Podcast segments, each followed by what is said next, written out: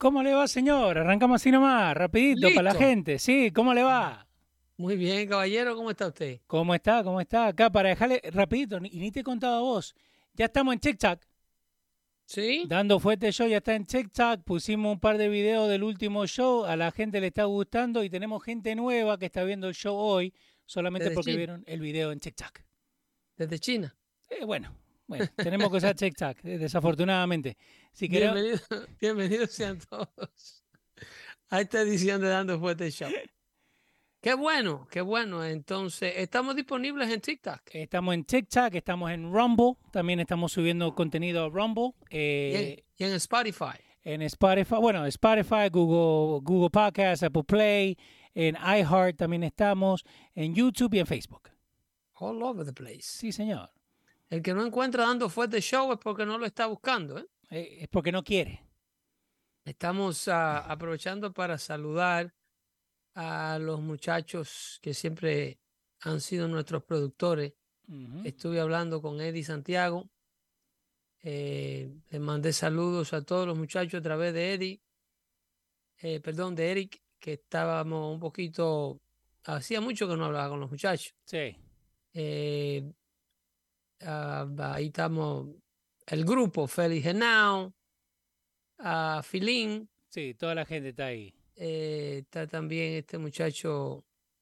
Ah, se me olvida, pero eh, todos, todos y cada uno de mis, de mis amigos de Dando Fuerte Show desde el, desde el día uno, esos muchachos han estado rep- eh, dándole respaldo al show y ellos, Sí. aunque no los escuchemos, están trabajando para nosotros, Leo. Sí, Están señor. compartiendo el contenido de Dando Fuerte Show, están eh, mandándoselos a sus amigos, a sus parientes y ellos ahora mismo están en sintonía. Sí, señor, sí, señor. Ahí también tiene la gente Alberto Almonte, Adela Muñoz, J- JLC TV, eh, y que están ahí conectados con nosotros en YouTube y en Facebook. Excelente. Excelente. Eh, eh, nuestro amigo Volodymyr Zelensky se encuentra de visita en Washington. Sí, ya hay, hay una foto de él, eh, creo que con Schumer, que estaba ahí pidiéndole plata. Claro, claro, a eso vino. A eso vino a... a- eh, no a eso vino él, sino a eso lo mandaron a buscar. Ajá, porque está Claro. pidiendo 40 billones, ¿eh? no está pidiendo dos Claro, pesos. claro, esta guerra se va a prolongar por hasta tanto se lo permita el pueblo americano a la izquierda, eh, porque esto es un frente en los nuevos tiempos eh, de conflictos geopolíticos norteamericanos. No vamos a ver ningún conflicto armado durar menos de una década. De ahora en adelante. De ahora no hay tal cosa como un conflicto armado. O sea, el cierre de Afganistán y la dejada de los equipos Sí. con el armamento que se dejó abandonado en Afganistán. Estados Unidos no hubiese tenido que buscar un centavo extra para poder armar de manera eh, eh, eficaz y hacerle un frente de batalla como es debido, con la logística debida, con la mitad del armamento que se dejó abandonado en Afganistán. Wow. Pero traer ese armamento a Ucrania o haberlo tenido a mano para llevarlo a Ucrania no es negocio para la industria armamentista. Entonces voy a decir que a propósito lo dejan para después gastar plata de otro lado. A la Toyota le conviene solamente vender carro usado. No. ellos ellos, Si eh, no- le hacen más si plata al no- nuevo. Si no, no gastaran tanto en anunciar los modelos nuevos. Entonces, eh, estas famosas ayudas que se vienen a canalizar a través del Congreso de los Estados Unidos, desde el bolsillo, con el bolsillo de los contribuyentes norteamericanos, no es ayuda para darle plata al pueblo ucraniano que está siendo masacrado, ese pueblo que no tiene techo, que no tiene comida, que lo perdió todo, eh, que ahora mismo se encuentran dispersos, muchos separados familiarmente hablando, por el tema de la guerra.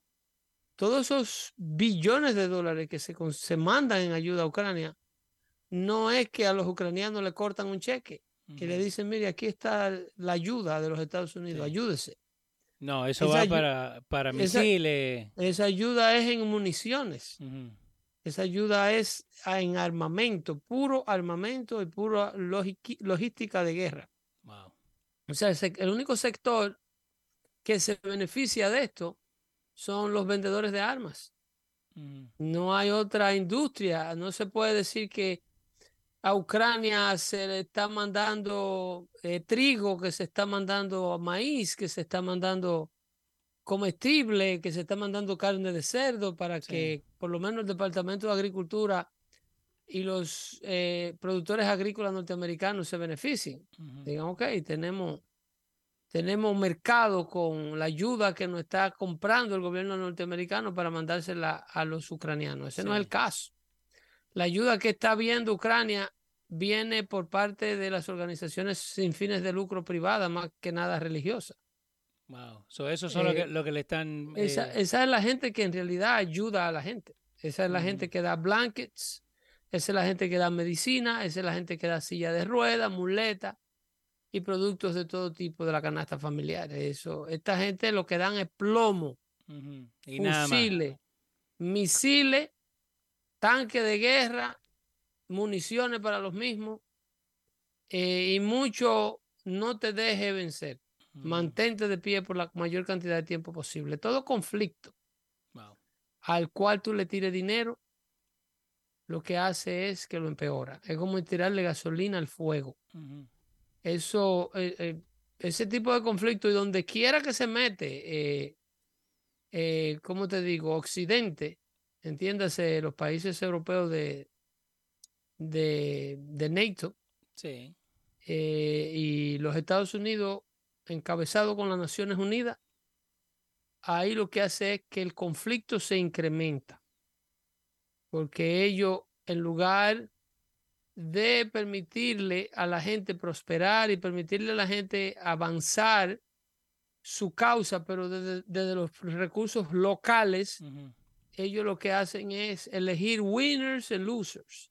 Y nada más. Eligen quién gana la guerra, quién pierde la guerra, pero no eligen resolución de los conflictos.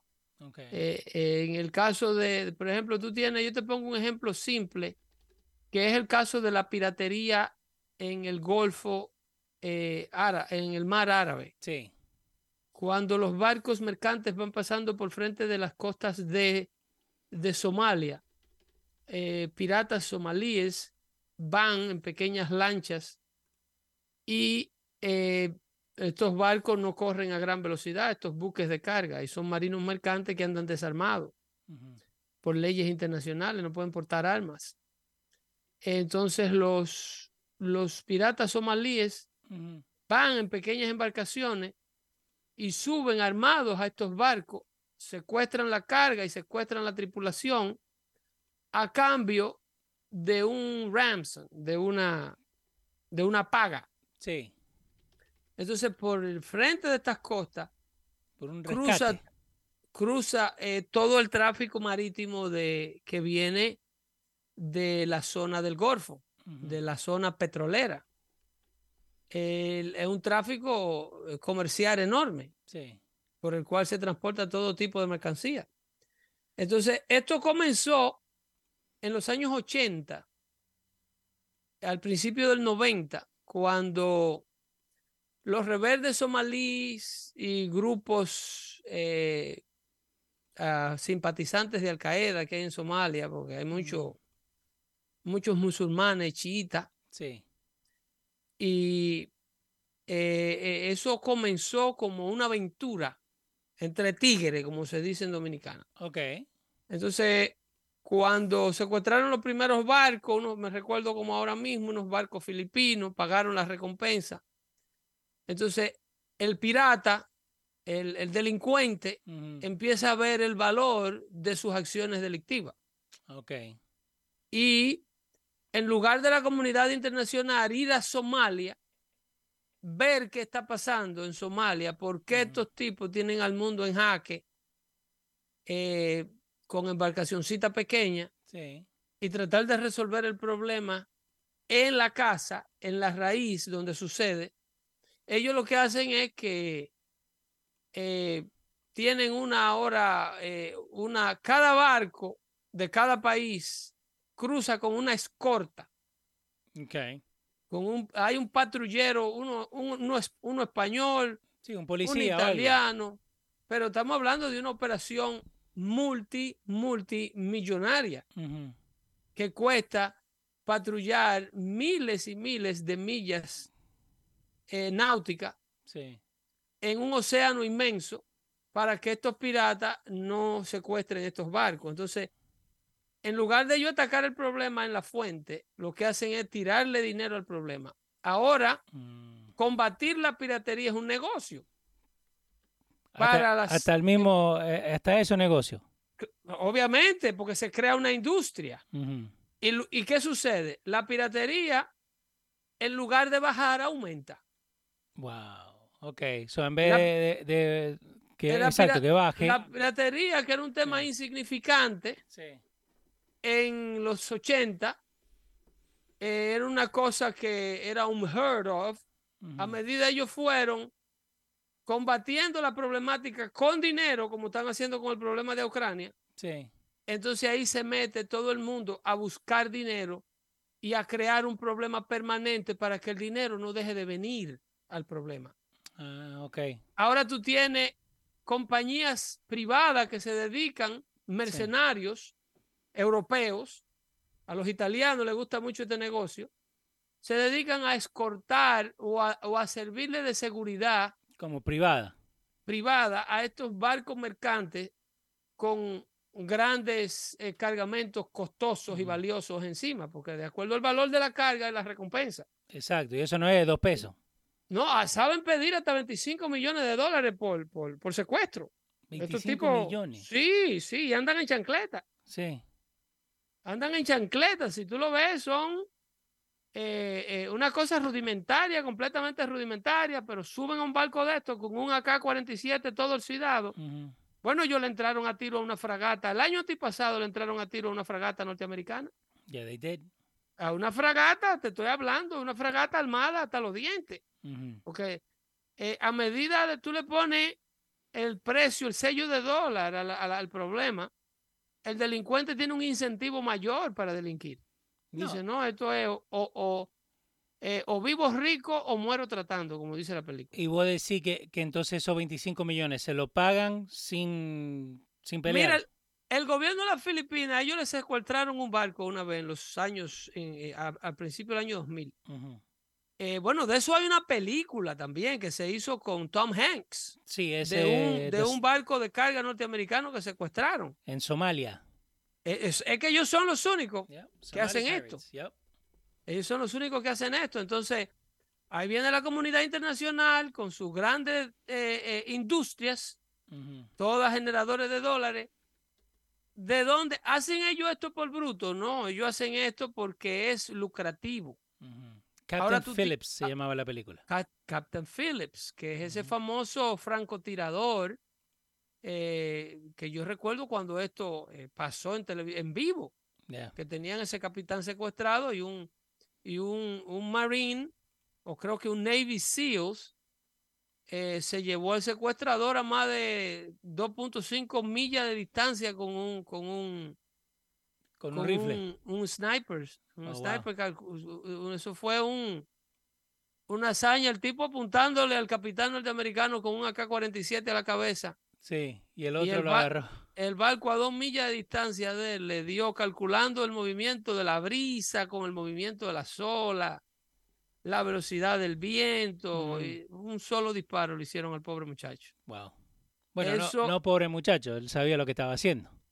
Eh, bueno, eh, nadie merece, todo el mundo tiene derecho a reivindicarse, pero obviamente si tú te enfrentas a la nación militarmente hablando más poderosa del mundo, ese puede ser tu fin. Okay.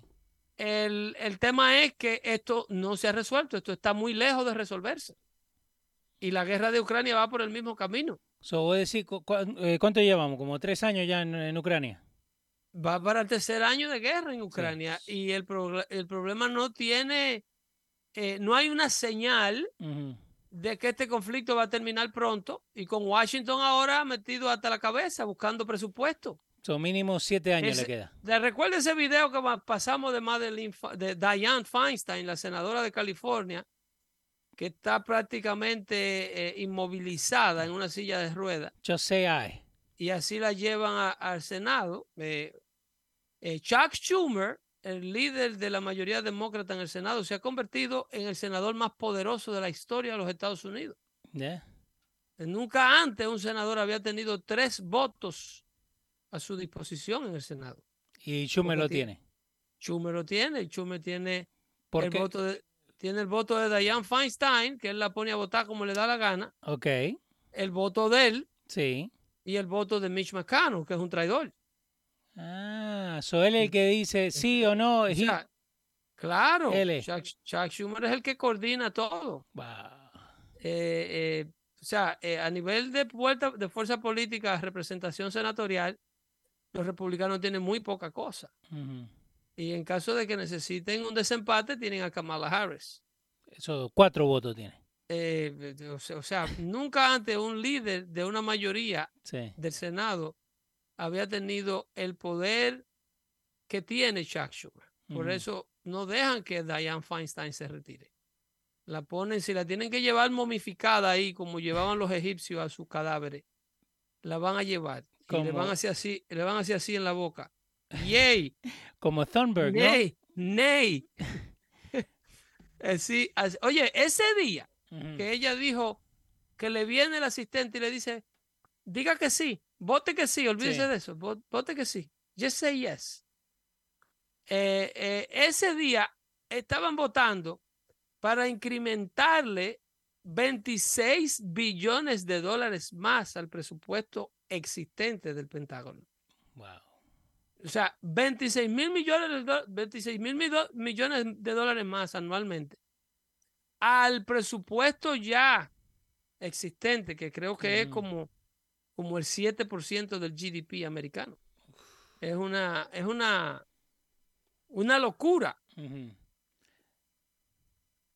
Y yo, que soy una persona conservadora pro defensa de los Estados Unidos, a la misma vez te digo que la mejor defensa de los Estados Unidos es un Estados Unidos con una fuerza armada fuerte, pero sin conflicto.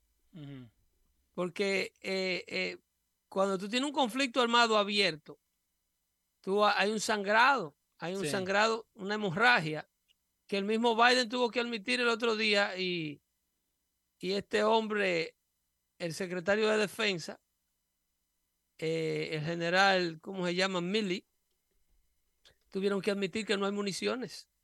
¿Cómo que no hay municiones? Claro, y lo dicen públicamente. Que oh. there's a shortage of, ammunition. Ok. Digo, y se lo está mandando a decir al enemigo, eh, que, que es lo que ustedes quieren, que no ataquen. Ellos, lo tienen. ¿Eh? Hay un shortage de municiones producto de todas las armas que se han tenido que todas las municiones que se han tenido que mandar para Ucrania. Acá dice también NATO wants to increase ammunition production due to rising prices and high demand.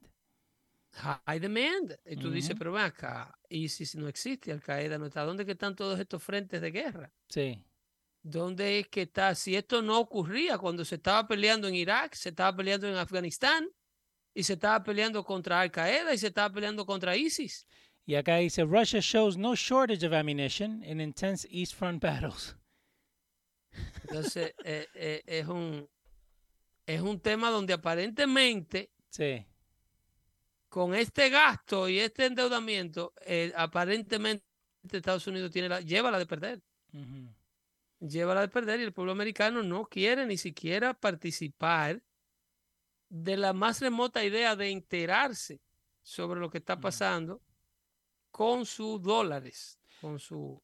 ¿vos, crees que estas cosas que están eh, poniendo en la noticia, ¿no? Lo de Ferment, que cambiaron el, dress code y todo eso, ¿es, ¿es, para sacarle el enfoque a la gente o...? No, eso no es distracción. Ok, contame. Eso no es distracción, eso es... Mira, Estados Unidos está siendo manejado ahora mismo por fuerzas políticas que odian este país y su fundación. Lo odian. Estados Unidos, la fundación de, los Estados Unidos. Ellos no odian su riqueza ni odian el poder que Estados Unidos le da. Pero la gente que está en, control de las grandes ciudades la gente que está en control del Senado ahora mismo, la gente que está en control de la Casa Blanca, la gente que está en control del gobierno federal entero, los burócratas de Washington, son gente que odian la estructura ideológica tras la cual fue fundado los Estados Unidos de Norteamérica.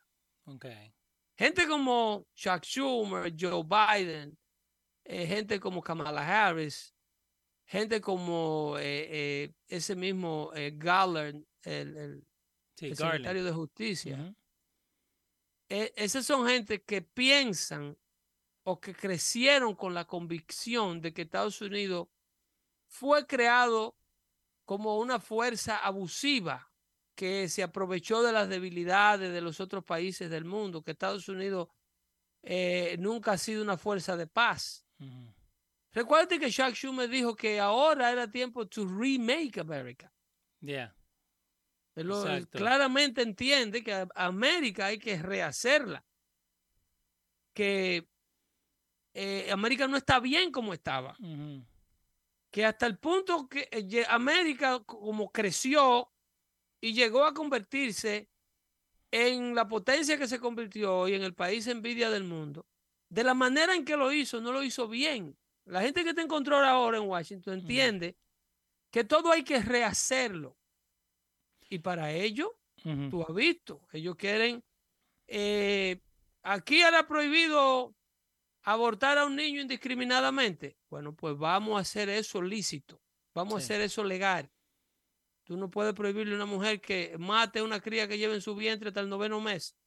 Aquí era prohibido el matrimonio entre personas del mismo sexo vamos a hacer eso lícito, vamos, olvídate de eso, ese tradicionalismo del matrimonio entre, un hombre y una mujer que ustedes han venido practicando por los pasados 225, 230 años de la fundación de este país, eso es un disparate, eso es abusivo, eso atropella los derechos de un sinnúmero de gente.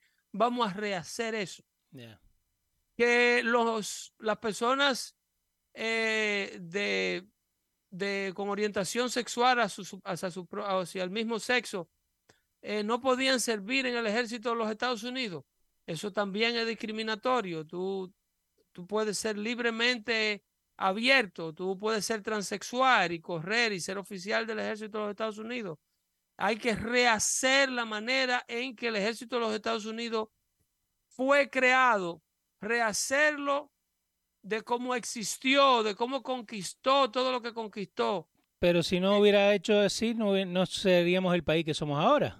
Eh, pero para ellos no, ellos no lo ven desde ese punto de vista. Ellos ven que todo lo que se logró haciendo lo que se hacía con el, Estados, con el Estados Unidos que pensaba como pensaba, estaba mal hecho.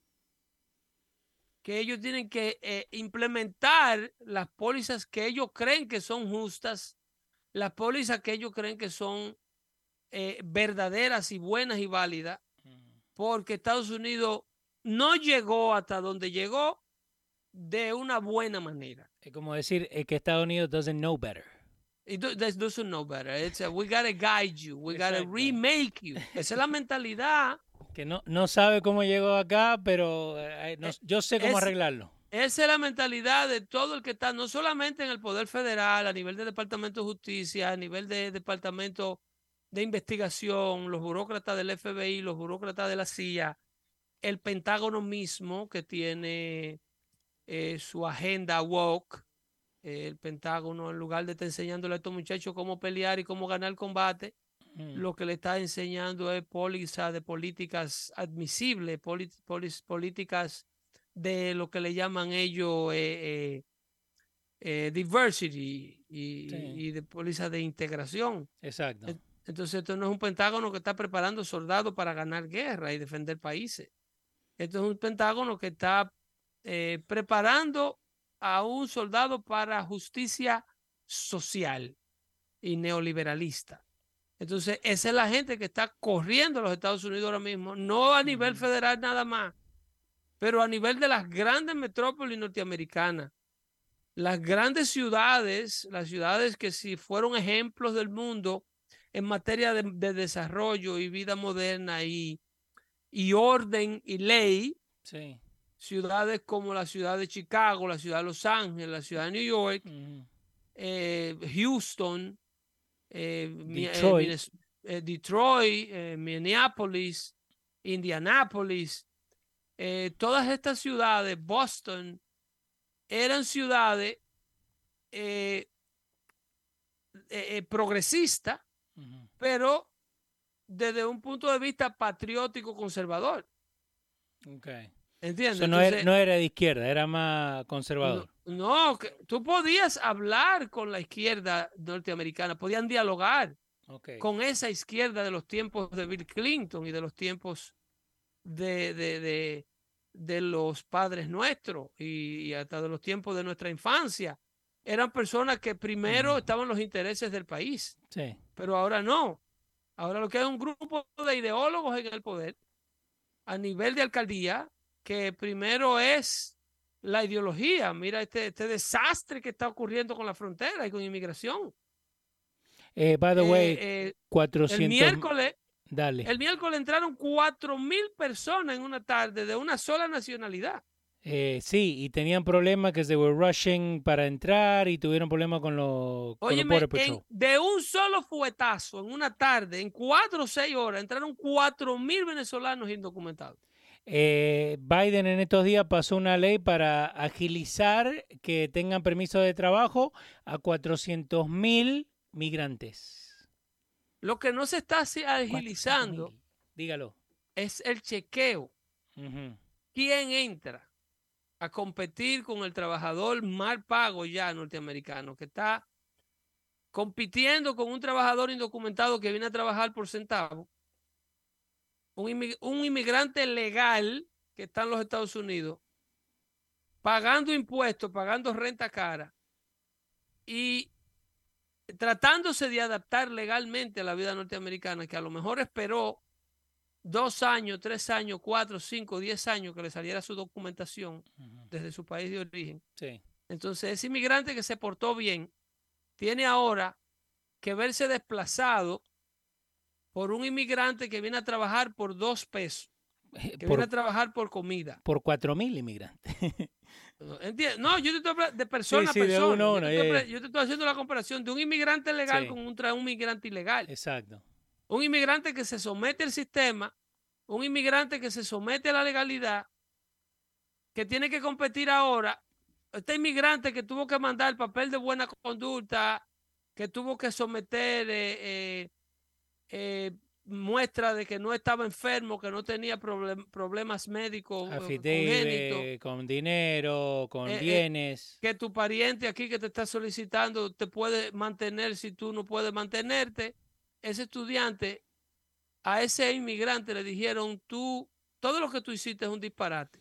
Todo el tiempo que tú esperaste es un disparate. Wow. Porque este que se coló por debajo de los alambres puede obtener los mismos beneficios que tú estás obteniendo y no tuvo que esperar nada de lo que tú esperaste. muchísimo más rápido. Entonces, esa es la gente que está controlando los Estados Unidos. ¿Y qué hacemos con toda esta gente que llegó ilegalmente, pero ha estado haciendo las cosas para poder tener su estatus legal y ahora toda esta gente nueva llega? Aún esa gente, aún esa gente que se ve ahora abarrotado, esa gente que es parte de la obediencia civil, ese que a lo mejor vino con un visado y está tratando de reajustar, su estatus. Sí.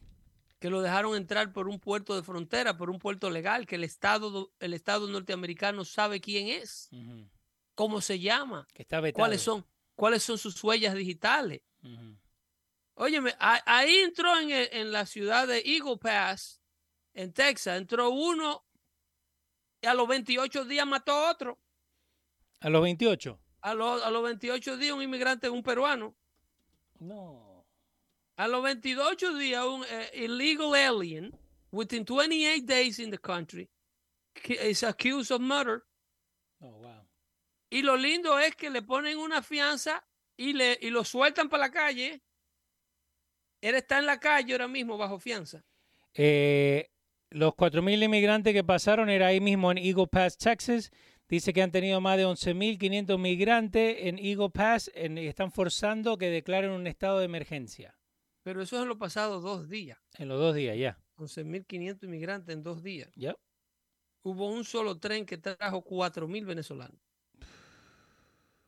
Un solo tren. Dice que el surge es the largest since the 15,000 es, Óyeme, yo escucho a los republicanos hablando de article of impeachment and impeachment inquiries. La condición actual de la frontera es un tema de traición a la patria, es un tema de seguridad nacional. El hacer esto en la frontera norteamericana, deliberadamente abrirle la frontera a eh, inmigrantes de todas partes del mundo que violenten con la mirada atónita de guardias inmigratorios. Yo veía unos señores que uno le levantaba los alambres para que pasara. Mientras todos pasaban delante de la soldado que estaba ahí supervisando todo el proceso. Y no podía parar ninguno. No, no hacen nada. O sea, no, tienen orden de do not engage. Entonces, esta orden de que violenten la soberanía norteamericana es dada y tolerada desde Washington. Esto es demostrable. Y uno de los delitos que tú tienes que demostrar para remover un presidente de Casa Blanca es, eh, traición. Pero uno cree que eso se lleva a interpretation. Eh, ¿A qué tipo de interpretación? Porque la única interpretación que yo le doy a un presidente que es juramentado para defender a los Estados Unidos de Norteamérica de todo tipo de violador de la ley y del derecho y de todo tipo de enemigos extranjeros y locales, la única interpretación que yo le doy a eso es que tenemos un presidente en la Casa Blanca que está presenciando la violación de la ley de los Estados Unidos de brazos cruzados y autorizando a que la violen. A Biden se le puede fácilmente demostrar que su Departamento de Justicia está autorizando que violen la soberanía de los límites fronterizos de los Estados Unidos a propósito. El hmm. Departamento de Homeland Security, que supervisa el Departamento de Justicia, que tiene bajo su sombrilla el Departamento de Homeland Security, el liderado por Alejandro Mallorca, está deliberadamente permitiendo que Estados Unidos se le haga esto. ¿Por qué? Porque no le están dando órdenes a los efectivos que tienen a su, a su mando no están usando la capacidad de detención que están usando, mucho menos están usando las sanciones al país vecino llamado México, que permite que toda esta gente use su territorio para transitar por allá con el amigo eh, eh, AMLO, usando su territorio para agilizar una invasión pasiva hacia los Estados Unidos. Pero a, México le conviene, ¿no? Que A México no le conviene esto. para México, no, para México esto es una carga. Para el mexicano. Porque una cosa, eso era lo que yo hablaba de Donald Trump. Cuando México, cuando Donald Trump hablaba de México, ¿ok? No hablaba del mexicano. El día que Donald Trump dijo, México nos manda lo peor, sí. él no dijo los mexicanos son lo peor. Es muy distinto. No, no, exacto a México, a México, el que está en el poder, al México, el que controla la ideología de ahora de México, esto le conviene porque esto lo hace más poderoso. Esto lo ayuda a canalizar los fondos y la defensa y llevarse bien con el presidente que está en la Casa Blanca. Y contame, porque eh, ahora, ahora también. Pero al mexicano, al mexicano, sí. que tiene que ver personas compitiendo por servicios de salud en su propio vecindario, en un país donde no hay muchos beneficios de salud, que tiene que ver sus vecindarios arrabalizados, montones de basura por donde quiera, eh, delincuencia, crimen por allí, crimen por allá, que te confundan una muchacha con una niña que ande sola, los traficantes de seres humanos, que tú no puedas dejar salir una gente a la calle. Al mexicano no le conviene esto. Al mexicano no le conviene esto. A México le podrá convenir por un tema de, de tratados ideológicos que a lo mejor la administración de, de López Obrador tiene con, con, con, Biden, por acuerdos que a lo mejor solamente ellos lo saben. Eh, no sé cómo le puede convenir a una nación permitir nacionales de todas partes del mundo, si tú sabes quiénes son, que usen tu territorio para ser traficados. Muchos de estos traficados, tráfico de trabajadores esclavos, tráfico de esclavas sexuales de, la industria del sexo, niños que no se sabe de quiénes son para contribuir con el tráfico de, menores y todo ese tipo de actividad pasa por tu territorio sin tú enterarte de quiénes son. yo no puedo ver cómo esto le beneficia a México. Eh, cambiando un poquito de tema, porque tenemos un par de, gente que nos ha mandado preguntas. ¿Qué pensás eh, de Pensilvania que ahora apenas la persona vaya a DMV a renovar la licencia, automáticamente lo van a registrar para que voten? Bueno, Pensilvania está tomando uno, Pensilvania que es un estado conservador. Sí. Está tomando uno de los pasos más agresivos para convertirse en un estado de liberación, de liberadores de libertinos, es la palabra que hay que usar, eh, que están superando las pólizas liberales del estado de Nueva York. Cuando tú tienes la representación de John Fetterman con su con sus pantalones cortos y su camisa de mecánico en, el pleno del en el pleno del Senado, eh, tú puedes tener una idea de en qué se han convertido la gente de Pensilvania. O sea, este era el propósito, este era el propósito final.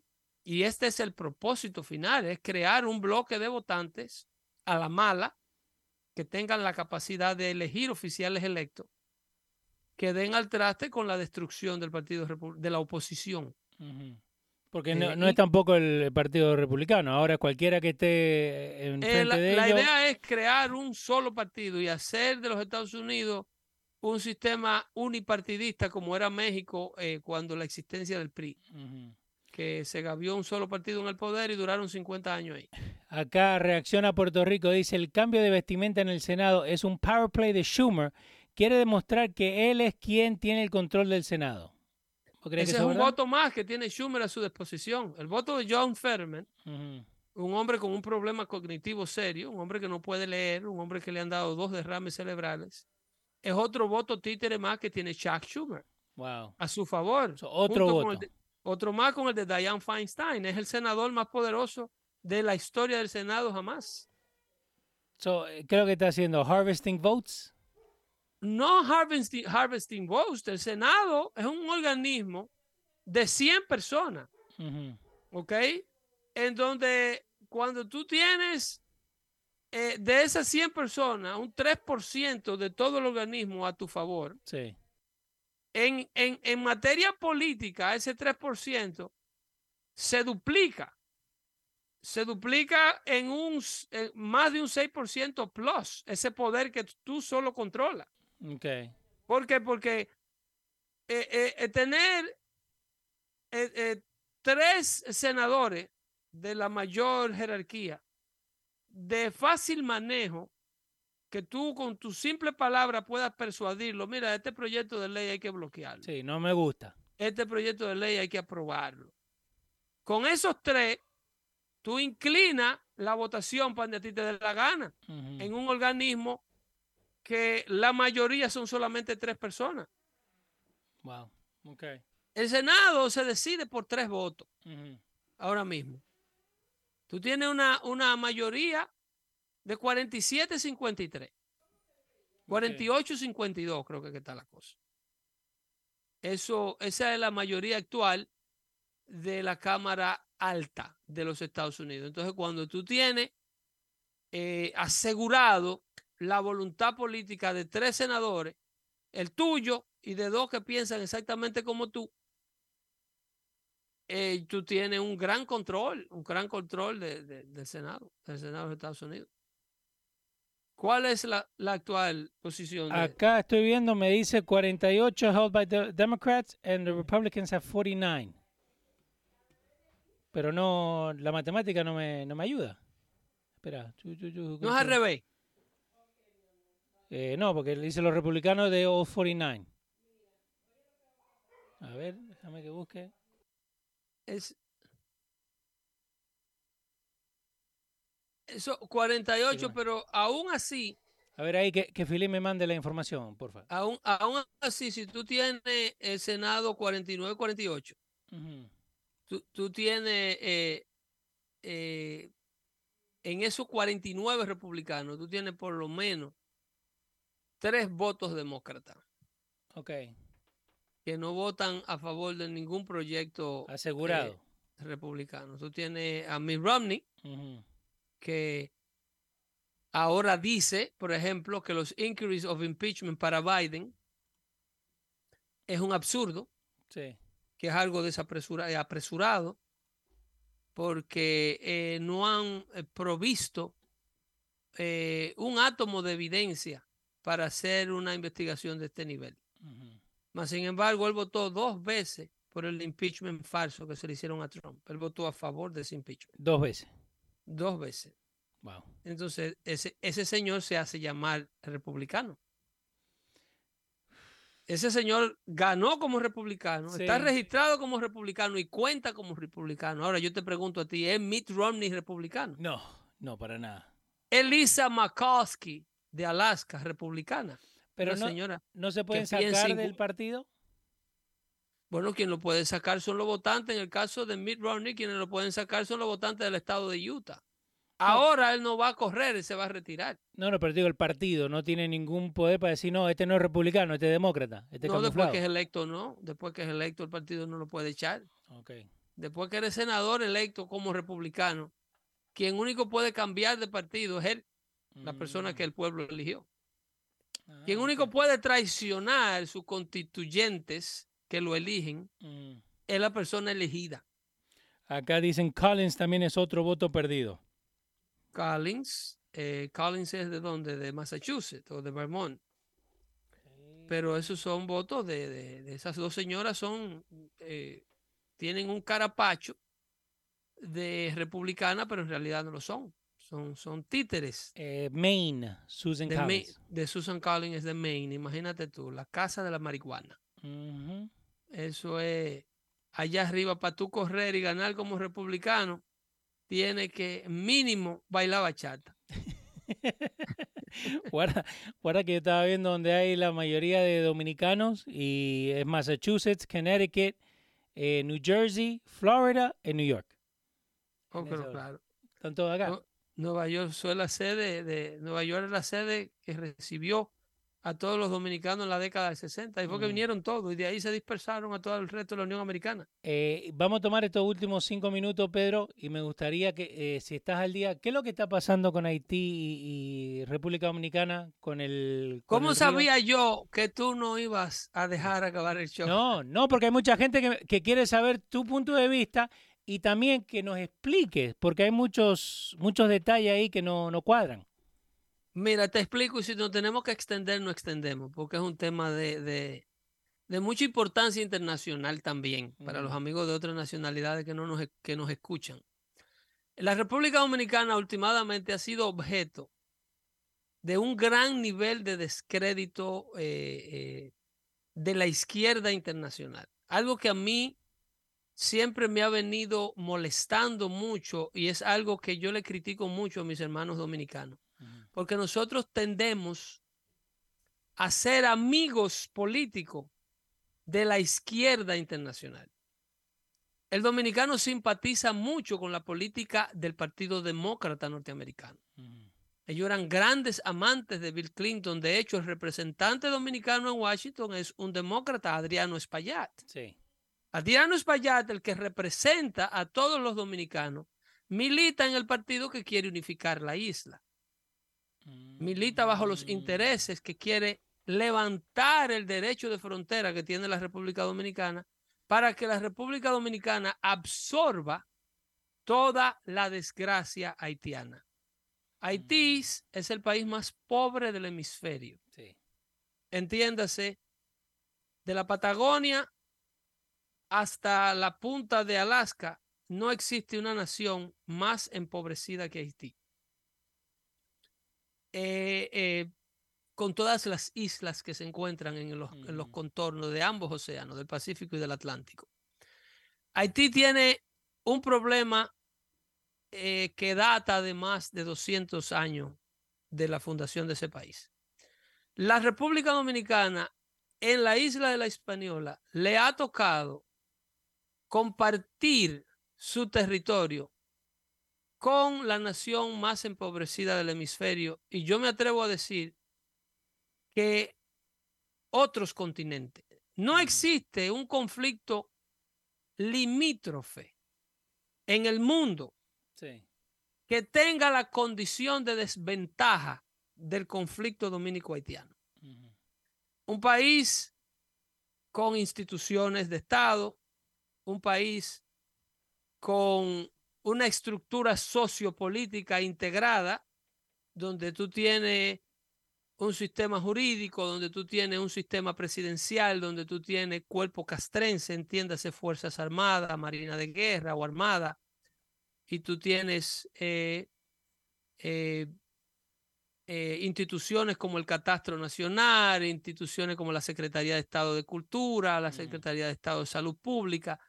Tú tienes una nación institucionalizada que le ha tocado vivir por los pasados 200 años al lado de una nación donde hay un, un Estado prácticamente inexistente, en una nación donde el Estado ha existido por cortos periodos de tiempo y en los pocos periodos de tiempo en que el Estado haitiano ha logrado existir han sido periodos dictatoriales, como el caso de, de Papa Doc. De Papa Doc y el caso de, de Baby Doc, el hijo, que era más sanguinario que el padre. Sí.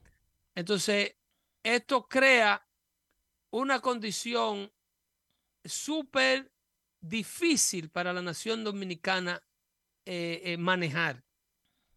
Porque tú tienes México y los Estados Unidos, que son países que se ayudan mutuamente, a pesar de que Estados Unidos es más rico que México, pero Estados Unidos no lleva una carga con la nación mexicana, una carga de, de materia de el mexicano cruza Estados Unidos a, trabajar, pero Estados Unidos, eh, el mexicano es una de las manos de obra más hábiles que tienen los Estados Unidos ahora mismo en la actualidad. Se integran fácilmente a la Unión Americana. Y tienen condiciones ya previamente eh, al cruzar tiene el, el, mexicano tiene habilidades eh, adquiridas en su país porque México funciona como una, como una nación.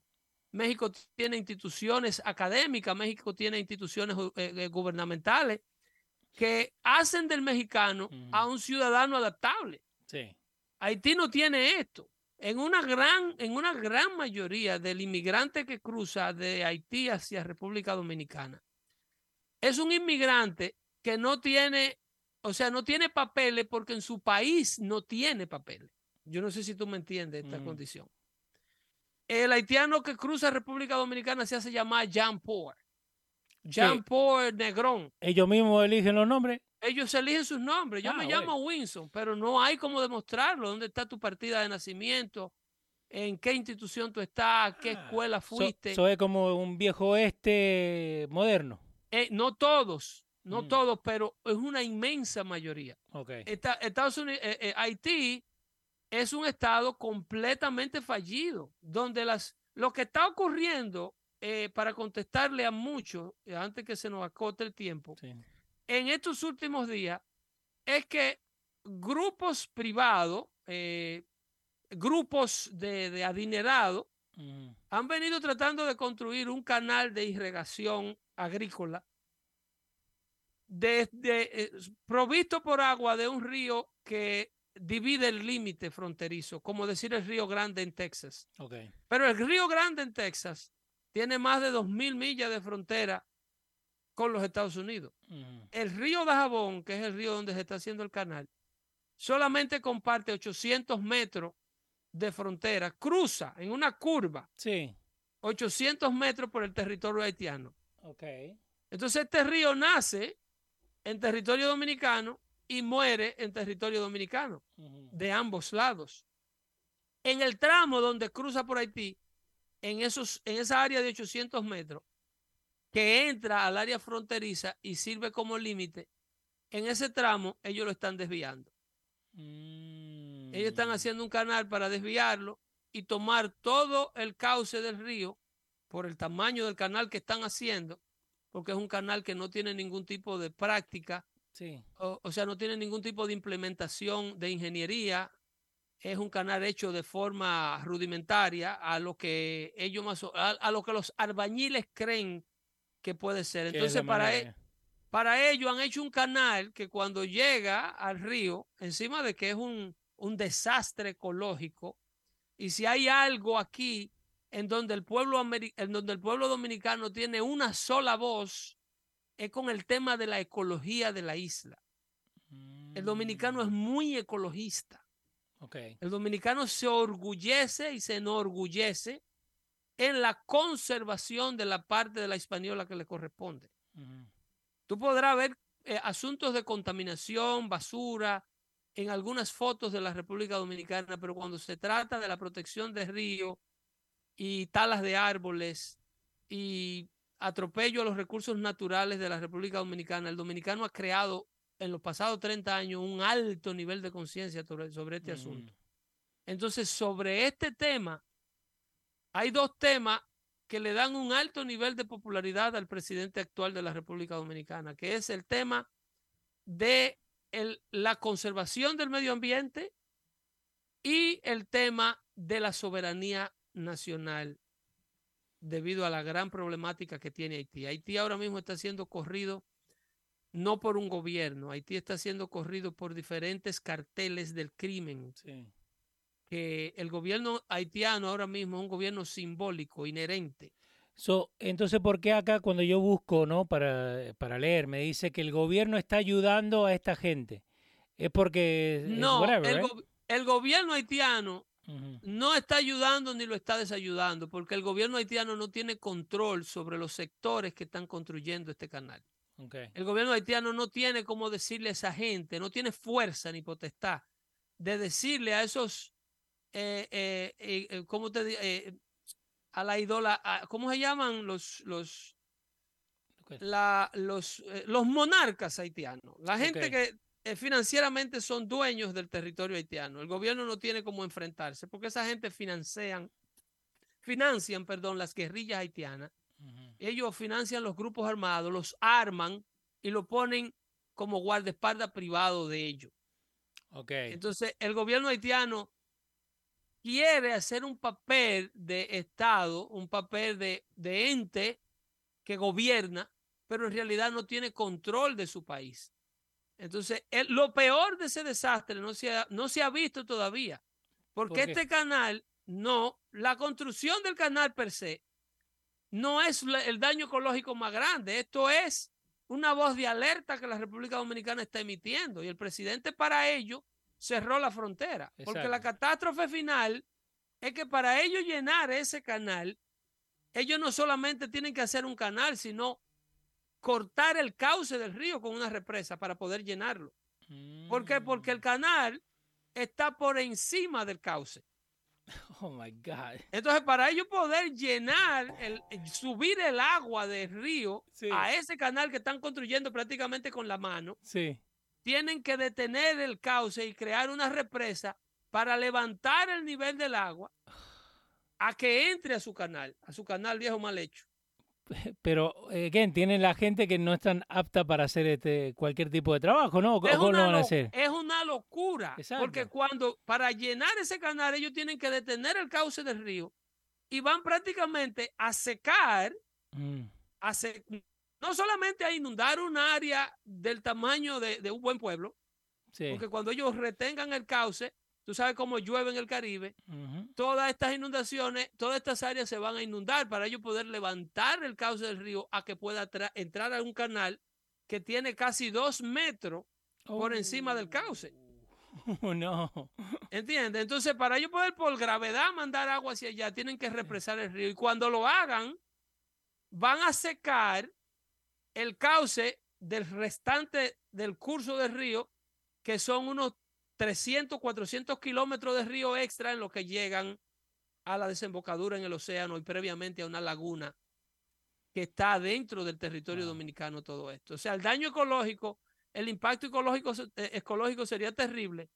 Además de esto, el precedente que esto senta, si a esta gente lo dejan salirse con la suya, con ese, con ese arbitrario y loco proyecto de daño ecológico de este río, el precedente que esto eh, sienta es el de asentamientos.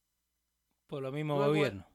No, ya no dejaron hacer el canal, ya nosotros hicimos lo que nos dio la gana, entonces ahora mueve la palizada más para adelante. Hay mm. áreas de la frontera que no están, que no tienen muro.